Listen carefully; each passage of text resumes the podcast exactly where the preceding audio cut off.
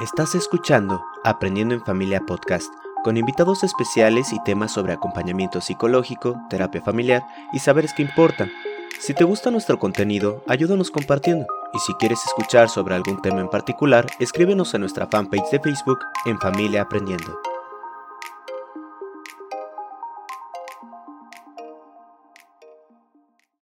Buenas tardes en la Ciudad de México, buenas noches en España, porque nuestra invitada del día de hoy es española.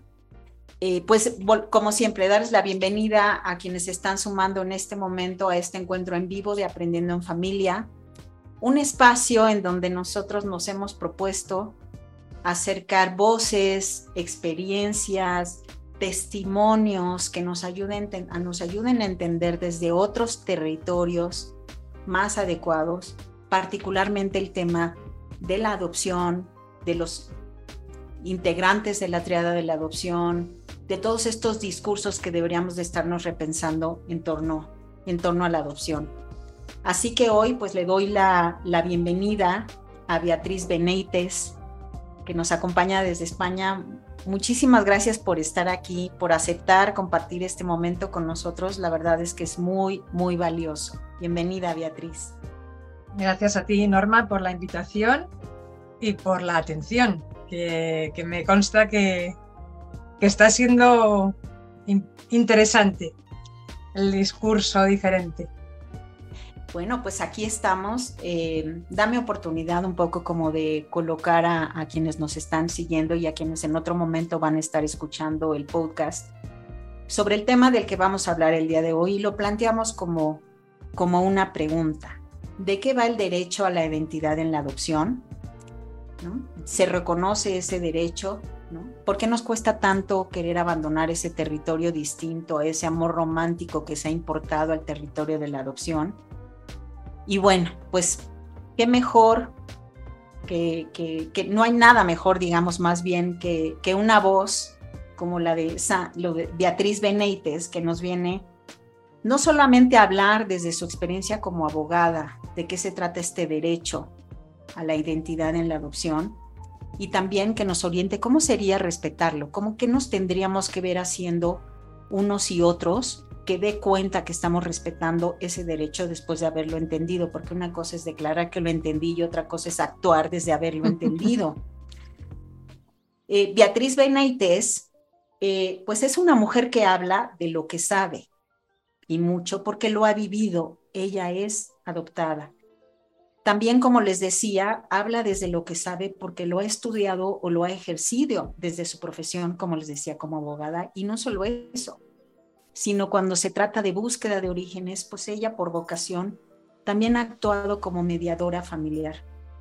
Esto la ha llevado pues a especializarse en temas de infancia, de familias por adopción y acogimiento. Y simple y llanamente como ella eh, lo tiene por ahí escrito en una de sus redes sociales, pues ella comparte su experiencia vital y profesional. Por favor, aprovechen hagan preguntas. En este momento después, si vienen después, pues yo se las haré llegar a, Beatriz. Y bueno, pues vamos para adelante, Beatriz. ¿De qué se trata? ¿De qué va este derecho a la identidad en la adopción? El derecho a la identidad en la adopción no es ni más ni menos que el derecho a la identidad de cualquier ser humano. No hay una diferencia en lo que es el derecho a la identidad, en la posibilidad de responder a quién soy. ¿Quién soy yo? ¿Cuál es mi identidad? Eh, la diferencia no viene en el derecho en sí mismo, sino en lo que en adopción se pierde con motivo de la adopción. Ahí está el tema, ¿verdad? ¿Vale? O sea, el derecho a la identidad es un derecho universal todos los seres humanos necesitamos saber de dónde venimos. ¿De dónde venimos? ¿Quiénes somos? ¿Qué nos pasó? Eh, tan es así que seguimos buscando mm, en el interior de la Tierra eh, restos, eh, muestras, dinosaurios y demás, y fuera de la Tierra nos vamos a buscar otros planetas. como humanidad, como humanidad, quiénes somos, de dónde venimos, por qué estamos aquí. Y como individuos, cada uno, nuestra historia es nuestra, personal. Y nuestra historia es familiar, porque todos los seres humanos, todos, somos hijos e hijas de nuestra familia. Algunos somos padres y madres además. Algunos llegan a ser abuelos incluso. Otros no. Pero lo que todos somos, somos hijos. Hijos e hijas. Y como tales, todos tenemos derecho a un nombre, una nacionalidad, unos apellidos y a ser posible a conocer a nuestros padres. Nuestros padres biológicos, con los que compartimos genes, los que nos han dado la vida física, material. ¿Qué pasa con las personas adoptadas? Que ese derecho a la identidad, de tener un nombre, una nacionalidad y conocer a sus padres biológicos, en muchas ocasiones se quiebra. Por el motivo que sea, porque nuestra familia biológica no quiere hacerse cargo de nuestra crianza, no puede, no sabe, o alguien decide que no les dejan. Para mí esas son las cuatro grandes razones por las cuales el derecho a la identidad de una persona adoptada se quiebra más pronto o más temprano, nada más nacer o unos meses después o unos años después. Esas cuatro razones. No quieren hacerse cargo de nuestra crianza, no pueden, no saben o no les dejan. ¿Y qué pasa con la adopción? Sí, que se, se satisface un derecho fundamental también de cualquier ser humano en su etapa infantil, que es el de vivir en una familia. No tener una familia, porque lo he dicho, los hijos, todos los seres humanos somos hijos, y como hijos que somos, todos tenemos una familia. Otra cosa es que además pueda ocurrir que la perdemos, porque se mueren nuestros padres, porque nos entregan nuestros padres, porque nos apartan de nuestros padres pero tenerla la tenemos. Hay unos seres humanos que nos han engendrado, algunos varones ni siquiera saben que han engendrado, pero bueno, ahí están. Hay dos células, una femenina y otra masculina, que da lugar a la existencia de otro ser humano, otro ser vivo. Entonces, todos tenemos una familia biológica. Algunos la perdemos y llegamos a otra familia, adoptiva, acogedora, temporal o definitiva. Pero bueno, no somos, por suerte para la humanidad, la mayoría de las personas nacen y crecen en su familia. Solo unos cuantos nacemos en una familia y salimos de esa familia y llegamos a otra. Porque tenemos derecho a vivir en familia. O sea, derecho fundamental de la infancia, derecho a vivir en familia. Puede ser la familia extensa, pueden ser tíos, primos, hermanos, abuelos, o puede ser una familia que no tiene nada que ver con nuestros genes. Pues eso, una familia adoptiva y algunos incluso a miles de kilómetros, porque existe la adopción internacional. Entonces, bueno, intentando dar respuesta a qué es la identidad, pues es la posibilidad de responder la pregunta, ¿quién soy yo? ¿Y quién soy yo no es mi profesión. Yo no soy Beatriz porque soy abogada y mediadora, no, no, yo soy Beatriz que además trabajo como abogada y mediadora. Yo no soy Beatriz, que soy la hija de mis padres, la mujer de mi marido, la madre de mis hijos. No, no, yo soy Beatriz por mí misma. Pues, lamentablemente, Norman, estarás de acuerdo conmigo, hay mucha gente que a la pregunta de quién eres responde con el soy la hija de, soy la mujer de o soy la profesión. Soy fulanito y soy médico, o soy eh, ingeniero, o soy jardinero, o soy... Tenemos, yo aprecio, una dificultad eh, amplia, no solo específica de las personas adoptadas, para contestar a la pregunta de quién eres. Entonces, en adopción es una cosa que está comprometida la construcción de la identidad está comprometida porque la adopción, no, la identidad no solamente es el origen, No solamente es de dónde vengo, es de dónde vengo, qué es lo que hago en mi primera infancia, qué es lo que hago en mi adolescencia, qué es lo que hago en mi, en mi juventud. A la identidad se le van sumando capas. La identidad no es estática, no es eres esta célula, esta célula, estos orígenes y ahí te quedas. ¿no? La identidad va creciendo con la persona. Entonces, la característica que yo creo que tenemos las personas adoptadas es que tenemos una identidad biológica en muchas ocasiones desconocida, perdida o mm, ocultada, y además de esa primera identidad biológica le sumamos una identidad adoptiva, que implica unos apellidos diferentes de los que teníamos, si es que los teníamos, que hay quien no los tiene directamente, se le ponen unos de oficio eh, y se le ponen unos apellidos adoptivos y súmale a esos apellidos adoptivos pues la relación familiar que se va construyendo, los estudios que haces si es que estudias, la profesión, las relaciones eh, de pareja o no pareja. Bueno, pues para mí la identidad es algo de por sí, en cualquier ser humano, complejo. Y en adopción creo que es extra complejo. Se va complejizando. Porque es, eh, algunos compañeros míos de la voz de los adoptados eh, dicen que somos, eh, las personas adoptadas tenemos una identidad, ahora está muy de moda con, con los coches, los vehículos. Híbrida. Somos híbridos, ¿no? Somos, somos híbridos. a mí me gusta también el término identidad dual.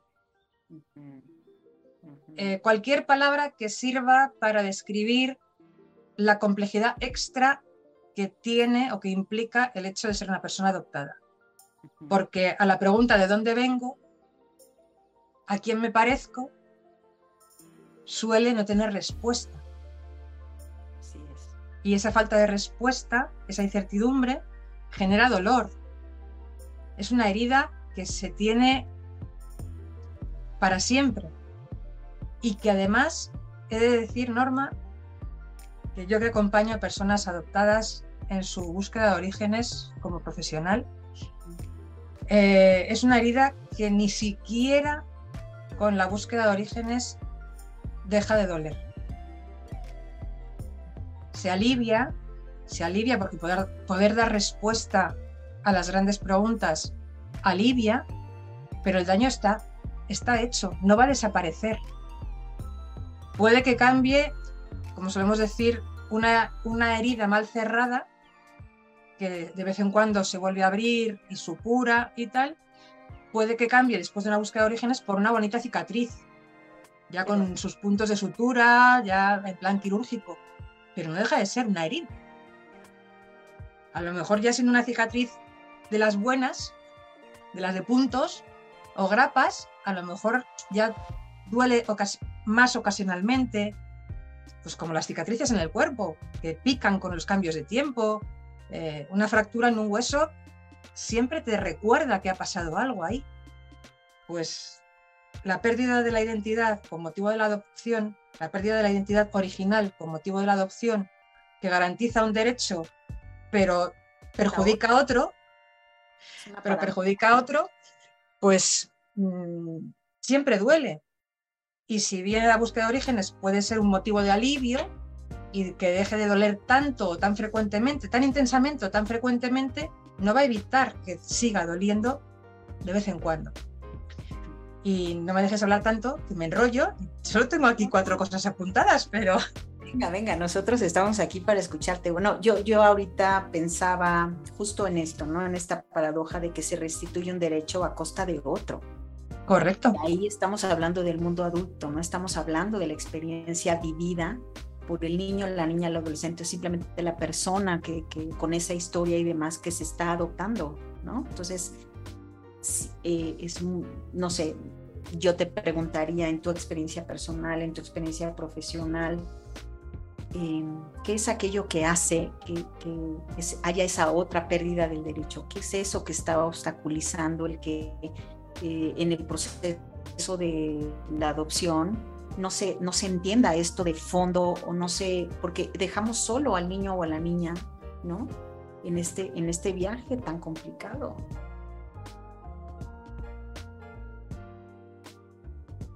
¿Qué se está olvidando? Se olvida que los niños también tienen derechos fundamentales. Se olvida la condición de ser humano de los niños. Se les considera objetos. No. Se decía antes que, pues eso, que no son como que mientras que somos niños, no somos protagonistas. Entre otras cosas porque no podemos votar. Entonces, durante mucho tiempo se ha legislado y se han tomado decisiones sobre los niños sin tener en cuenta cuál es el interés superior del niño. Y aunque exista en, las leyes, en los convenios internacionales, en la Convención de Derechos del Niño, exista el concepto jurídico abstracto de el interés superior del niño, sigue siendo eso un concepto jurídico abstracto, que nadie se atreve a ponerle un contenido determinado. Y sí, está escrito en la, en la Convención de Derechos del Niño, el derecho a la identidad, el derecho a ser criado por tu familia, pero es que, mm, Norma, el papel todo lo aguanta. El papel todo lo aguanta. Y por mucho que la Convención de Derechos del Niño ya tenga más de 50 años, ya sea, mm, vamos, más que mayor de edad, eh, es muy difícil implementar requiere de mucho esfuerzo humano, de muchos recursos económicos, que todos esos derechos ahí recogidos sean aplicables al 100% a todos los millones de niños que hay en el mundo. Y si bien en el mundo, mm, llamémosle desarrollado, no me gusta nada esa palabra, pero eh, tampoco quiero utilizar el mundo occidental, pero por hablar de por hablar de las grandes diferencias, ¿no? O sea, mm, en China todavía existen millones de personas pequeñitas, menores de edad, que legalmente siguen sin existir. No están ni registradas, ¿verdad? No tienen identidad legal todavía. Entonces, sin identidad, es que es tan difícil eh, construirse tener un concepto adecuado de uno mismo, tener un, autoconcepto, esto que está tan de moda, esa, autoestima que todos hablamos y todos, todos la mencionamos, pero es que estamos hablando de eso, de poder dar respuesta a quién soy yo, de dónde vengo y en el caso de la adopción, además, ¿qué me pasó? ¿Por qué a mí? La respuesta para mí es ¿por qué no? A mí cuando viene gente a preguntarme ¿por qué a mí? me da igual de lo que me estén hablando, me da igual que me estén hablando de un accidente, de una enfermedad, de una adopción. O sea, para mí la respuesta automática es ¿por qué no? Y después de, después de eso, de salir, ya, de salir ya del victimismo, y bueno, esto es lo que vamos a ver qué es lo que ha pasado. Y bueno, pues sabiendo qué es lo que pasó para que pudieses llegar a ser adoptado, pues repito, no deja de doler, pero duele diferente. Duele, menos intensamente, menos, menos frecuentemente. Así que ahí estamos, trabajando por el derecho a la identidad de todos los seres humanos y de las personas adoptadas en particular, de forma que quede constancia de su filiación biológica desde que existen. Desde que existen. Eh, claro, si naces en un centro en un en un centro sanitario, pues habitualmente hay alguien encargado de que desaparezca o no desaparezca la familia de esa criatura, esa criatura llegue a existir eh, en un registro de nacimientos. Pero mm, no todo el mundo nace en un centro sanitario. En el siglo XXI, 29 de marzo de 2023, no sé cuántos millones de niños estarán naciendo en circunstancias no sanitarias, no saludables. ¿Llegan a existir? Pues muchos no. Y como no existen, pues tampoco importa mucho qué es lo que pase con ellos. Ya sean vendidos enteros, traficados como seres humanos o vendidos por trocitos. Y sean fuente de, órganos para trasplantes. yo sé que decir estas cosas es muy poco agradable, pero es que alguien tiene que decirlas. Y bueno, pues para mí la adopción es lo que es, una medida de protección de la infancia, de la infancia que ha perdido a su familia y que necesita otra familia para tener el derecho de vivir en familia. Pero son tantos y tantos los niños que llegan a este mundo sin ningún derecho, ni siquiera el derecho a la identidad, el derecho a la identidad legal, la inscripción, un nombre, un apellido, una nacionalidad. Porque vale, tus padres no se hacen cargo de ti, pero Concho, suele haber una administración pública, un gobierno, que si tus padres no se hacen cargo de ti, pues se van a hacer cargo. Las administraciones públicas, pero es que si no tienes patria, si no tienes un, lugar de nacimiento y existes como apátrida, que de verdad, señores, que siguen existiendo las personas apátridas. Nadie se hace cargo de ti. Yo recuerdo con, con pavor casi, hace 15 años cuando estaba estudiando uno de los másters que, que tuve ocasión de cursar para formarme en protección de infancia, estuve haciendo prácticas en una entidad pública de protección de la infancia y vi con mis propios ojos cosas que había visto en los libros de texto, que eran niños apátridas. Dices, hablo de hace 15 años, o sea, hablo ya del siglo XXI, ¿vale? Sí, Y siguen naciendo niños que ningún Estado los reconoce como nacionales suyos. Por lo que sea, porque sus padres son extranjeros, eh, desplazados, eh, que no han entrado de forma legal en el país. Y sigue pasando. Y claro, ¿qué pasa con niños que no existen? Pues eso, que terminan siendo víctimas del tráfico, como, como mínimo de tráfico de seres humanos, para la, para la adopción. Cuando no es eh, tráfico de órganos. Y ya que decir también de la explotación sexual. ¿Cuántas criaturas niñas terminan siendo esclavas sexuales? Pues si no tenemos el primero de los, de los derechos, que es el derecho a la identidad, todos los demás caen por su propio peso todos. Sí, eh, eh, te escucho y, y, bueno, pues es que son no personas, ¿no? O sea, no existen. Entonces, lo que no existe, pues no existe. Sea lo que suceda, pues ¿quién se va a responsabilizar de eso? Simplemente no existe.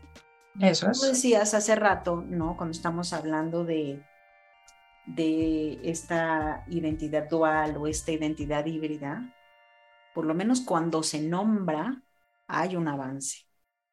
Pero ¿qué pasa cuando, eh, tú decías, cuando esta identidad biológica se oculta?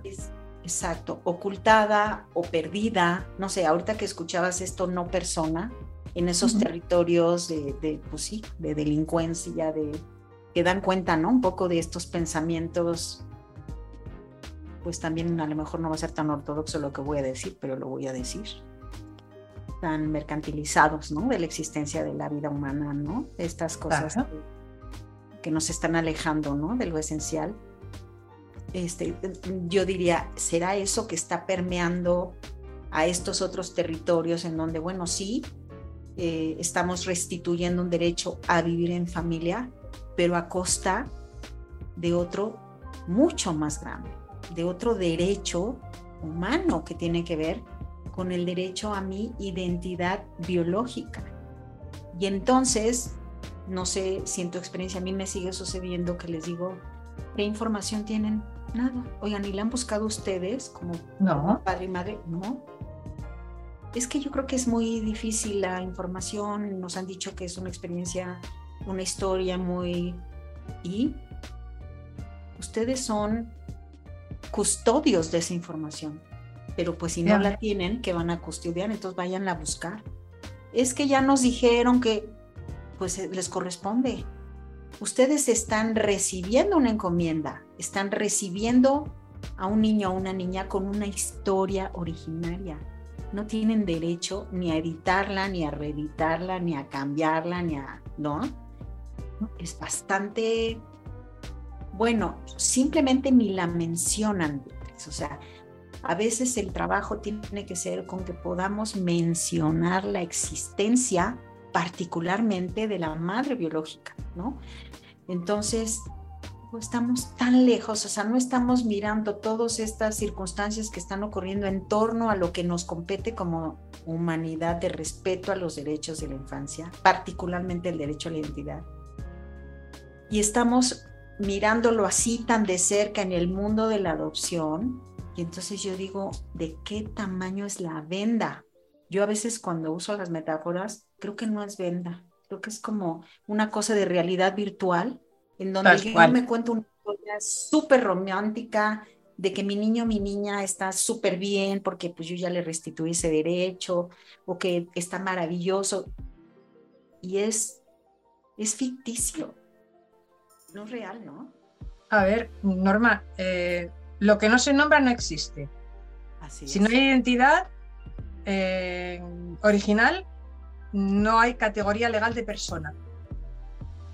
Eh, es, la, es la mejor forma de fabricar huérfanos. Pues sí. Que es el ideal, es el ideal de cualquier familia adoptiva, que sus hijos sean huérfanos, que sus padres originales estén muertos. Yo se lo he visto también con mis propios ojos. En el mismo sitio donde he comentado esto, que tuve conciencia de que existen los, niños apátridas, las personas apátridas, yo lo he escuchado en más de una ocasión. Las personas que se postulaban para ser familia por adopción o por acogimiento preguntaban, pero ¿y no hay niños huérfanos?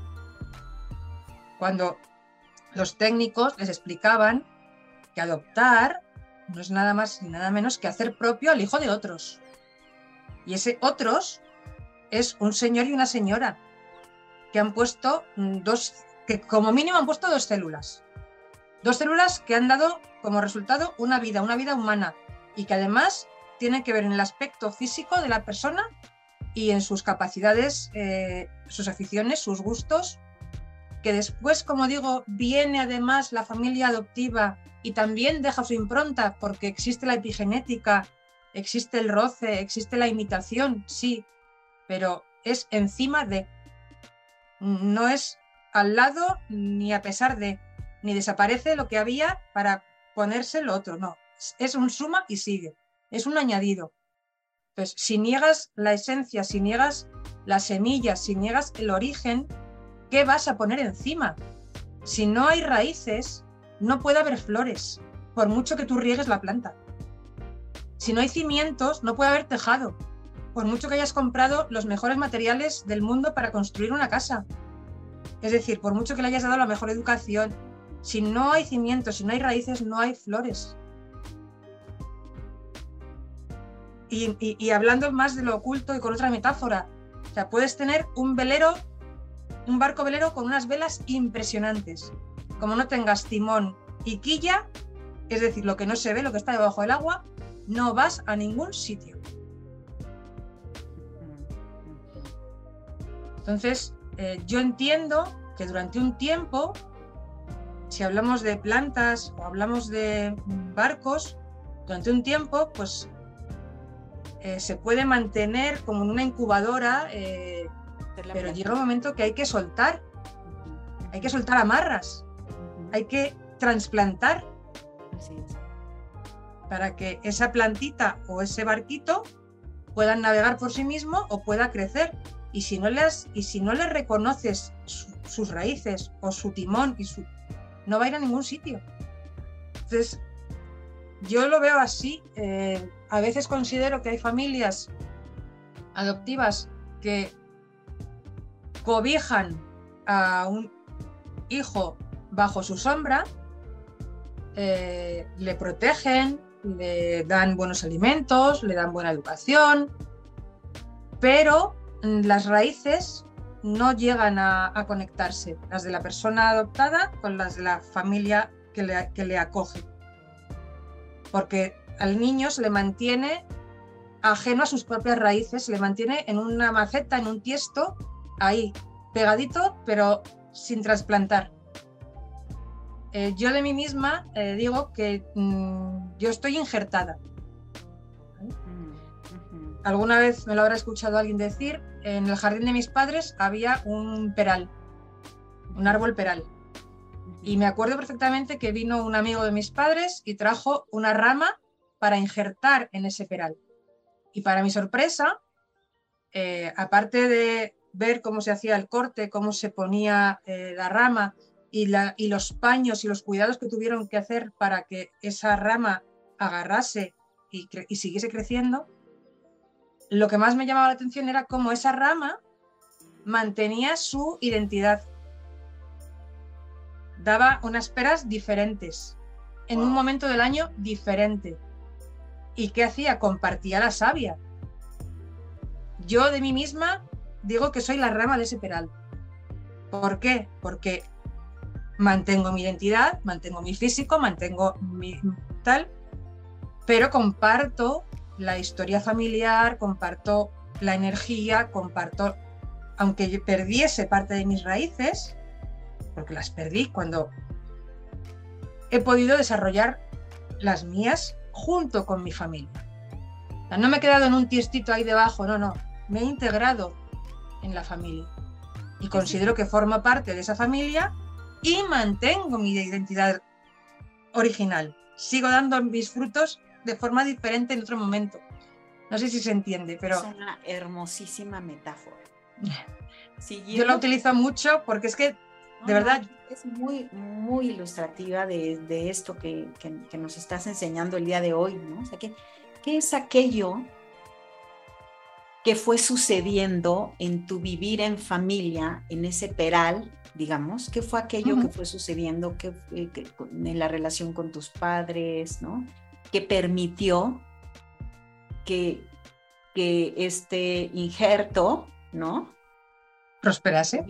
Ajá. ¿Qué, ¿Qué pasó? ¿Qué fue eso que pues, te dio en tu caso?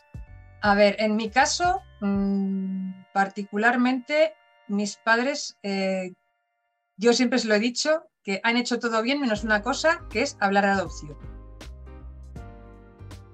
Con lo cual quiero decir que eh, para ser familia por adopción eh, basta con ser una buena familia. No hace falta ser una familia perfecta. Basta con ser una familia suficientemente buena para ser familia adoptiva. No cualquier familia. Familia adoptiva que si antes he dicho que la identidad de una persona adoptada es una, es una adopción, perdón, es una identidad extra, porque añade más capas de las originales, pues eh, una familia adoptiva considero que también tiene que tener unas capacidades extras para compensar las pérdidas, los daños, las heridas, los dolores las incertidumbres que de por sí trae consigo una persona adoptada. Puede traer más o menos cantidad, más o menos intensidad, haber ocurrido nada más nacer o haber ocurrido hasta los, mm, hasta los 6, 7, 8 años, 14, 18, cuando fuese la persona llegase a ser adoptada. Y repito, mis padres no fueron capaces de tratar el tema de la adopción de forma explícita, pero eso no les impidió ser los mejores padres posibles para mí. Porque explícitamente no, no tenían las palabras, no eran capaces de hablar de ello, no eran capaces de nombrarlo, pero no obstante se comportaban, especialmente mi madre, se comportaban haciendo honor a mi historia previa. ¿Qué, es eso? ¿Qué es eso? Mi madre, sin decirlo, sin decirlo, honraba mi existencia a través de mi madre biológica. Es decir, ella era plenamente consciente de que si ella era mi madre, era gracias a o por culpa de, no lo vamos a calificar, de una mujer que me dejó nacer y que me entregó en adopción. Mi madre sin decirlo, siempre ha actuado de forma que se mostraba grata, mostraba su gratitud hacia mi origen y por lo tanto su respeto hacia mi origen. Y además teníamos alguna broma, eh, yo como ves tengo el pelo rizado eh, y ella lo tenía lacio, muy lacio, muy lacio. Ella tenía el pelo muy blanco y yo voy, yo voy siguiéndola y se lo decía, digo, mamá, Digo, yo voy a tener el pelo blanco como tú, pero tú, tú, mis rizos no. Llegamos a tener ese tipo de de bromas y ese, y ese tipo de reconocimiento a mi, a mi unicidad, a mi identidad, a, mi, a mis genes. Es, es que tengo el pelo rizado porque alguien en mi familia de origen tiene el pelo rizado, obviamente. Claramente. En estos extras, te estoy escuchando y estoy anotando aquí, ¿no? En estos extras que decías, en esta identidad de familia adoptiva para compensar las pérdidas, las heridas, la incertidumbre, para comprender ese dolor que nos hablabas hace un momento, llevo anotado es nombrar, exactamente la historia adoptiva. Correcto. Esa sería porque decías muy bien, ¿no? Lo que no se nombra no existe. Y ahí es donde podemos dejar solos a nuestros hijos por... Claro. para mí, Perdona que te estaba interrumpido. Dime, dime.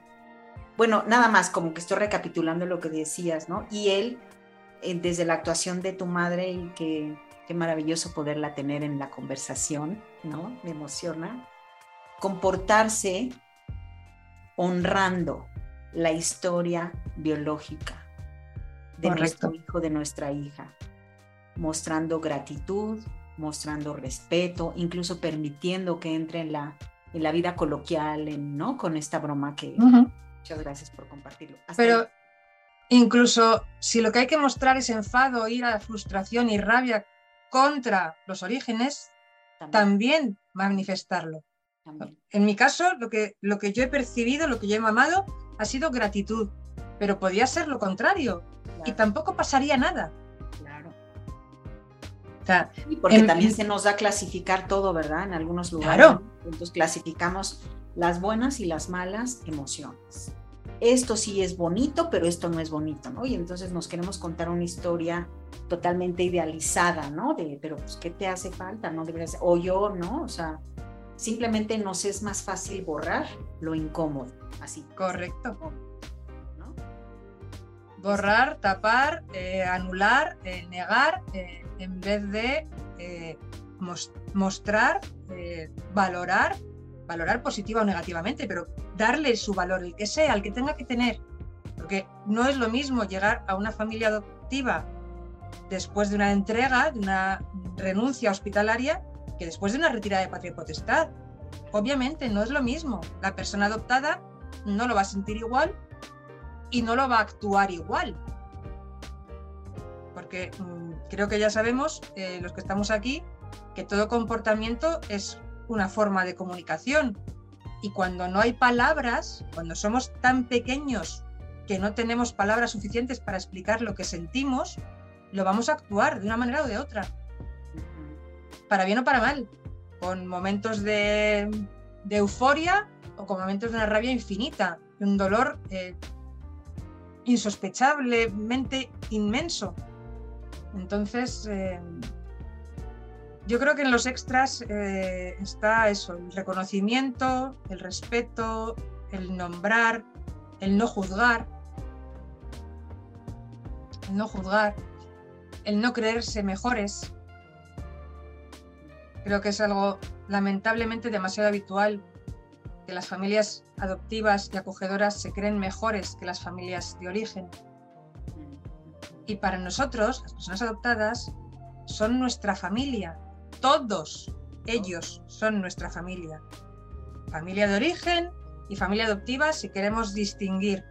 Pero existimos y nos mantenemos gracias a una, gracias a unos y gracias a los otros, o por culpa de unos y gracias a los otros. Me da lo mismo si le quieres poner positivo o negativo. La realidad es que existimos porque ha habido más de dos personas, más de dos familias, dos como mínimo dos, ya si entra la familia de acogida, pues ya son más de dos familias las que han hecho que nosotros sigamos existiendo.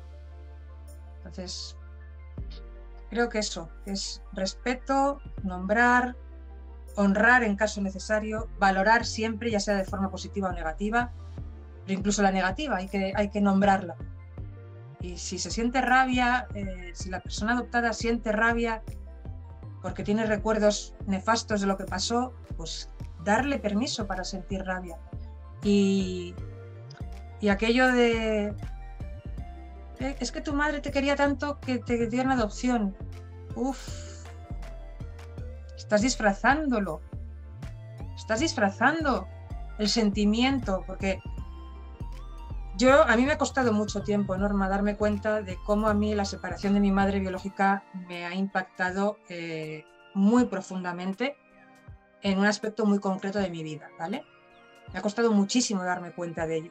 Yo era la primera que, negaba eh, sentirme abandonada. Yo lo negaba. O sea, a mí, no, a mí no me ha abandonado nadie.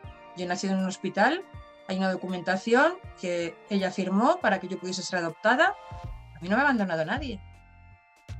Pero claro, eso es un razonamiento, razonamiento, no es un sentimiento.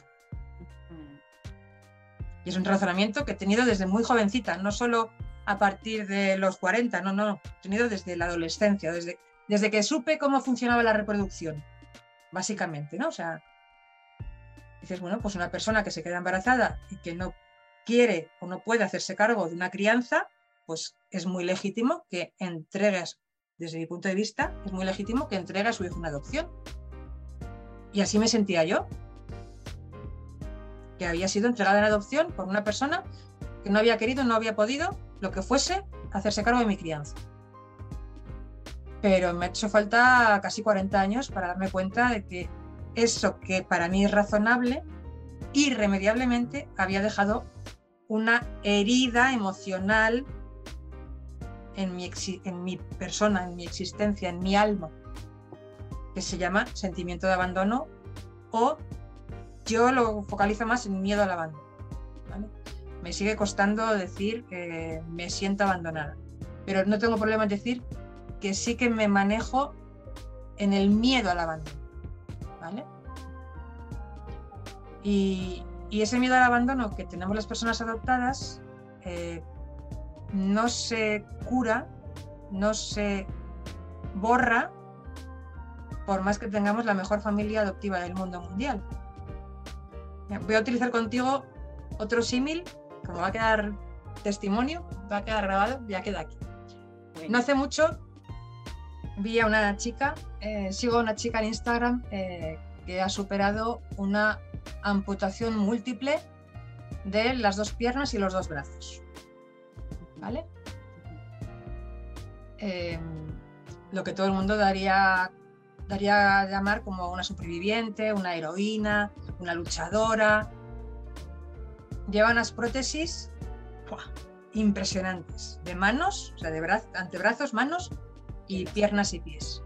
Deben ser las mejores prótesis del mundo mundial. Y funciona con ellas. No solo funciona con ellas, es que además es deportista de élite. ¿Vale? Hace surf con las prótesis. Digna de respeto, de admiración, de todo lo que tú quieras. Y decía ella el otro día, dice, sí, sí, que tengo... Todo el mundo me dice que qué suerte, que qué bien, que estoy viva y cómo funciono y que soy deportista de élite, eh, daría mi vida por no tener las prótesis. Claro, por tener mis miembros originales, ¿no? Pues igual que te he hecho el símil del injerto, esto es lo mismo. Para mí la, la mejor familia adoptiva es como si te ponen una prótesis con diamantes. Qué bonita es, qué bien funciona, qué suerte tengo de tener esta prótesis tan maravillosa. Pero, pero no deja de dolerme lo que llaman los amputados el miembro invisible. Creo que todos lo hemos oído hablar, ¿no? O sea, les sigue doliendo la mano que no tienen, el pie que no tienen. Les sigue doliendo, aunque tengan la mejor prótesis del mundo mundial. Para mí, esto es lo mismo. La familia adoptiva puede ser la, la mejor prótesis, la más tecnológica, la más funcional, de llevar hasta diamantes incrustados y va a cumplir su función. Pero no le va a dejar de doler a la persona adoptada el haber perdido a su familia original. Se puede eh, saber que eres adoptado. Se puede llegar a sentir que es sentirte adoptado con lo que ello implica de sentirte diferente. Se puede llegar a entender el dolor se puede llegar a comprender y se puede llegar a trascender incluso, pero no va a dejar de doler. por muy buena que sea nuestra familia adoptiva.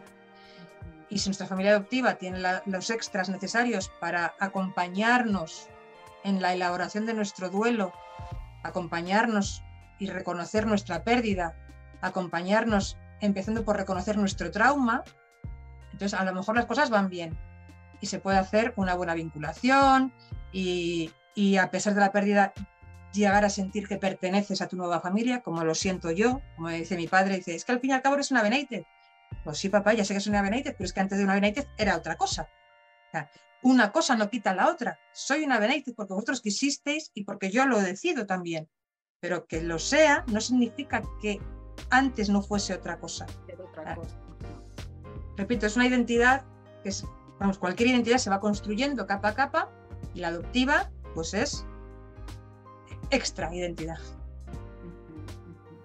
Sí, es reconocer como bien lo, pones ahorita, ¿no? Nombrándolo, que hay un trauma, que hay sufrimiento, que hay dolor y que estar ahí, que lo más que podemos aspirar las familias por adopción es a saber acompañar eso, sin juzgar, sin calificar, sin esperar nada a cambio, ¿no? Porque también se ha estereotipado mucho, ¿no? Como decías hace rato de este el, dónde se colocan ¿no? en la triada las familias por adopción. Yo siempre hago un dibujo en el pizarrón y digo, pues acá esta parte de los orígenes biológicos se borra, se voltea el triángulo y entonces queda en, ya deja de ser triángulo, ¿no? Natural, y entonces se pone a la altura de los cielos y de los altares a quienes adoptamos. Y me parece que, que ahí está claramente el no entendimiento creo que también hay estas cosas tan estereotipadas de infancia igual a felicidad, ¿no? O sea, como que nos queremos contar estas historias, entonces nos cuesta trabajo pensar, imaginar siquiera. O sea, me conmueve mucho escucharte decir cómo describes este dolor a partir de esta metáfora, ¿no? Como tan ilustrativo, ¿no? Esta, esta experiencia tan compleja y que, pues, por lo menos no contribuir como familia por adopción a que se siga complejizando desde ni veo, ni escucho, ni oigo, me es incómodo, mejor no lo nombro, todo está maravilloso aquí. Este nombre no tiene ninguna necesidad ni siquiera de, hablar de su madre biológica o de sus orígenes, ¿no? O sea, me parece que es muy ilustrativo la manera en la que nos, nos muestras el, trauma, digamos, nos muestras de qué se trata esto, ¿no? Y agradecerte también, como dices, en tu propia experiencia, ¿no? el, en cómo, cómo pasó el tiempo, ¿no? Y, pues lo tenías racionalizado, pero, pero tu cuerpo y tus emociones te informaban otra cosa. Y llegar a esa conexión, ¿no? Y que nos la comparten, compartas, pues es algo muy, muy valioso para nosotros, ¿no? Nos dejas pensando, estoy segura que quienes andan por aquí o quienes lo van a escuchar en otro momento se quedarán con esta, con esta metáfora tan, delicadamente expuesta, tan, no solo delicadamente expuesta, sino además tan claramente definida, ¿no? Estamos hablando de una pérdida de ese tamaño, que es inocultable. O sea, no hay manera de, no mirarla. ¿No? Esto, como dicen, que es el trauma es el elefante que está en medio de la habitación y que nadie quiere ver y que unos tocan una pata, otros tocan un cuerno, otros tocan tal, y nadie se da cuenta del tamaño real del elefante. Bueno, pues así nos va. Entre, entre, apegos, entre apegos inseguros, apegos evitativos, vínculos que, que están ahí en entredicho y que cuando llega la adolescencia se, se desmoronan por completo. Eh, y, se rompen las familias y, cuando llega la adultez eh, las distancias son insalvables eh, y hay reproches y hay por qué no me dijiste y por qué a mí y, tú qué te crees y el cállate que tú no eres mi madre o cállate que tú no eres mi padre o el me voy a ir a buscar a mi familia verdadera. mucha tormenta, ¿eh? Mucha tormenta, cuando las cosas no se ponen encima de la mesa. ¿Cómo es? Cuando se siembran, se siembran tormentas, se recogen tempestades, ¿no? Es que ya venían las tormentas antes que no quisimos ver. Lo del Efectivamente. es que ya venía algo que se estaba quebrando este, constantemente, ¿no? Mientras no tengamos estos entendimientos de este lugar y luego sucede que quienes expresan esta experiencia, como en este caso tú, pues no son bien vistos. No, somos eh, juzgados, eh, somos considerados resentidos, somos considerados desagradecidos, eh, ingratos y bueno, pues yo creo que lo único que hacemos las personas adoptadas que somos capaces de hablar de nosotros, de nuestra experiencia y de otras experiencias de otras personas adoptadas que podemos conocer, por lo que sea, por amistad, por profesión, por trabajo, eh, pues eh, resultamos incómodos. Resultamos incómodos porque la, realidad es la que es, nos guste o no nos guste, queramos o no queramos verla. Y esto me hace recordar una vez más eh, a otra compañera de la voz de los adoptados, que es terapeuta y que explica muy bien cómo, es, cómo tiene que ser la labor de los padres adoptivos. Eh, que tiene que ser reparadora. Y más que reparadora, eh, yo entiendo que hay muchos padres que son simplemente padres y que no tienen los recursos necesarios para además ser reparadores. Entonces, para eso hay profesionales, profesionales a los que se puede recurrir. Y siempre ella hace otro símil diferente, que a mí también me gusta mucho, que es el de los arbotantes de una catedral, ¿no? Eh, los muros, los, los, arcos de fuera o los andamios eh, en, en, la construcción de un edificio. O sea, dice, la persona adoptada es el edificio que se va construyendo, que viene con los cimientos flojos, lo que he dicho antes, que sin cimientos no hay tejado, pues para poder llegar al tejado como en nuestra base hay huecos, hay espacios, hay dolores, hay heridas, necesitamos que desde fuera, desde fuera, nos den un soporte extra. Llamémosle, llamémosle andamios durante la obra o llamémosle contrafuertes, arbotantes. son elementos arquitectónicos externos al propio edificio, sin los cuales el edificio se cae. Pues digamos que nuestros padres adoptivos, nuestras familias adoptivas, tienen que ser esos andamios, tienen mientras que nos construimos. Cuando ya estamos construidos y para compensar la falta de cimientos que tenemos por lo que sea, pues necesitamos esos refuerzos, esos contrafuertes. Y yo creo que esa es la misión de los padres adoptivos, la de ser nuestros contrafuertes, ser nuestros andamios, ser... Digo, si no gusta el término de parentilidad terapéutica, que puede sobrepasar el entendimiento de muchas personas y sentirse abrumados. Yo no, yo no soy terapeuta. Bueno, pues no eres terapeuta, pero sí tienes que poder ser el sustento firme de tu hijo. Y si tú mismo no puedes por ti solo, pues pide ayuda, que la hay.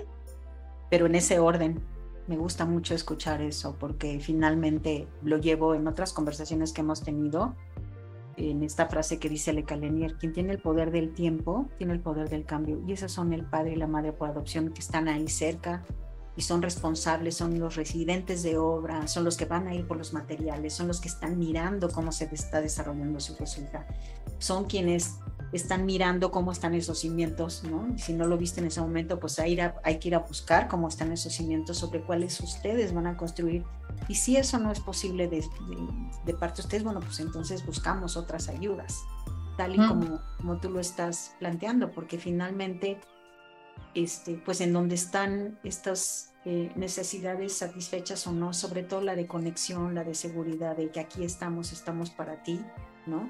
Sacarla del romanticismo y llevarlo a la práctica de la construcción, ¿no? O sea, es manos a la obra. Ponerse, es, es como es, ser la palanca de la resiliencia, ¿no? Decir. Exactamente. Los tutores de resiliencia, decía por ahí Jorge Baduri, ¿no? en uno de sus libros. O sea, es, es tener esta, incluso esta mirada eh, verdaderamente puesta en la restitución de ese derecho a la identidad.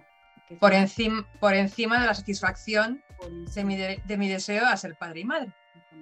Creo que ahí es donde está. Priorizar, o sea, que no son incompatibles. De hecho, yo considero que son necesarios. Si no hay deseo de maternidad-paternidad, no puede haber familia. Pero es que por encima de ese deseo y siempre con ese deseo, además, el la restitución del derecho de vivir en familia y para ello, antes incluso, el mantenimiento de la identidad original. Y si no existe esa identidad original, porque lamentablemente siguen existiendo personas apátridas, siguen existiendo personas que llegan al mundo sin identidad eh, legal, pues eh, reconocerlo igualmente y reconocer que eso, la falta de identidad, duele, duele mucho. Si no existe, porque no existe. Y si te la han quitado, duele más todavía. Si te la han sustituido, ni te cuento ya lo que te duele. O sea, porque si, si tienes una identidad original y encima hay una adopción, pues bueno, pues hay una capa primero y después hay otra.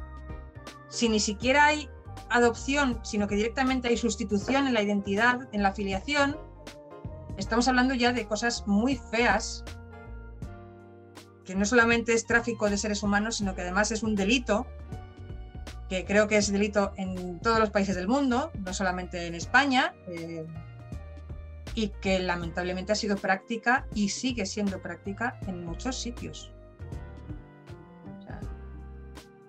sigue siendo práctica en muchos sitios.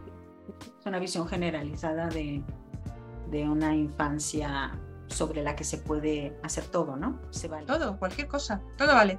Pues todo vale, es un objeto, como decías, no es un sujeto, ¿no? Su identidad, pues no importa, ¿no? en, en, México también suceden cosas así. Hay lugares en donde los niños y las niñas, sobre todo las niñas, no son registradas por usos y ah. costumbres, ¿no? Y entonces de ahí tú puedes seguir el hilo conductor de eso me parece que como sociedad, cuando hablaba contigo, cuando escucho y leo tus, los posts que haces, que les invito a los que están por aquí a que te sigan en tus, en tus redes sociales, este, pues hay como ahorita, ¿no? Escuchártelo en, persona, ¿no? Y, como mucho que pensar y mucho que reflexionar y, y, y como, como sumarnos, ¿no? A estos actos de resistencia desde varios frentes, decir, eh, resistirnos a que se defina la vida de los niños así, impunemente, resistirnos a que no se reconozcan los el derecho a la identidad en la adopción, resistirnos a contarnos historias romantizadas y que entonces a partir de esa historia romantizada las personas adoptadas tengan que ser silenciadas porque yo necesito que se cuente esta historia de mi familia feliz. Me parece que lo que toca es seguirnos resistiendo a eso y, a insistir y a, pues, adelante, ¿no? Porque tengo unas amigas que son muy activistas y dicen algo que me gusta mucho que comparto. Lo personal es político. Tú estás acá porque, además de profesional, ¿no? porque tienes esta experiencia, porque eres una mujer adoptada. Y en mi caso, pues como algunos que andan por aquí, también Gina Hernández que te manda a saludar y que yo también la saludo a ella, a la Gina. Porque finalmente somos madres y padres por adopción.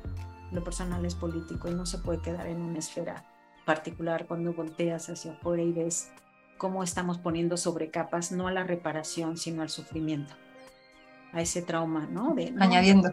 estamos añadiendo, ¿no? Entonces creo que, que, bueno, tiene sentido seguirlo haciendo, como quienes... Yo diría, yo diría, Norma, que frente al romanticismo y el negacionismo, más realismo. Totalmente, totalmente.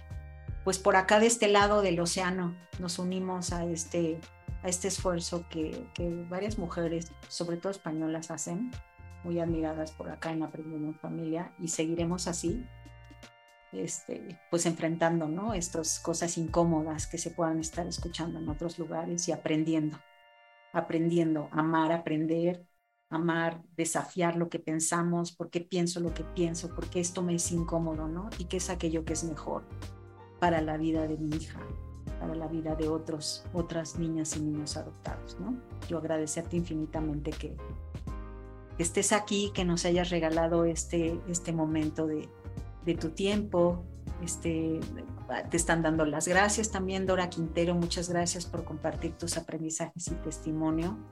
Invaluable, ¿no? A veces dices, hay que nombrar las cosas, pero hay cosas que es difícil nombrarlas por cómo se sienten. Yo quisiera decir muchas cosas, pero no sé qué palabras usar. Solo un gracias enorme, enorme. Gracias por estar aquí, Beatriz. Gracias, gracias. Gracias a ti, Norma.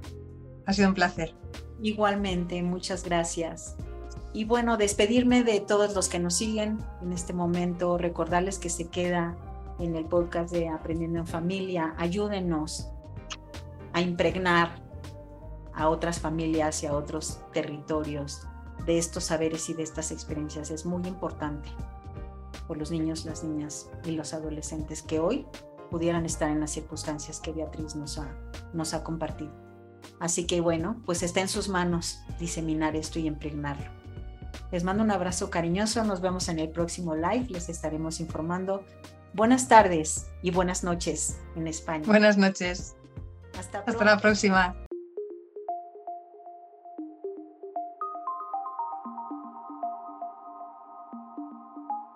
Escuchaste Aprendiendo en Familia Podcast. Muchas gracias por acompañarnos.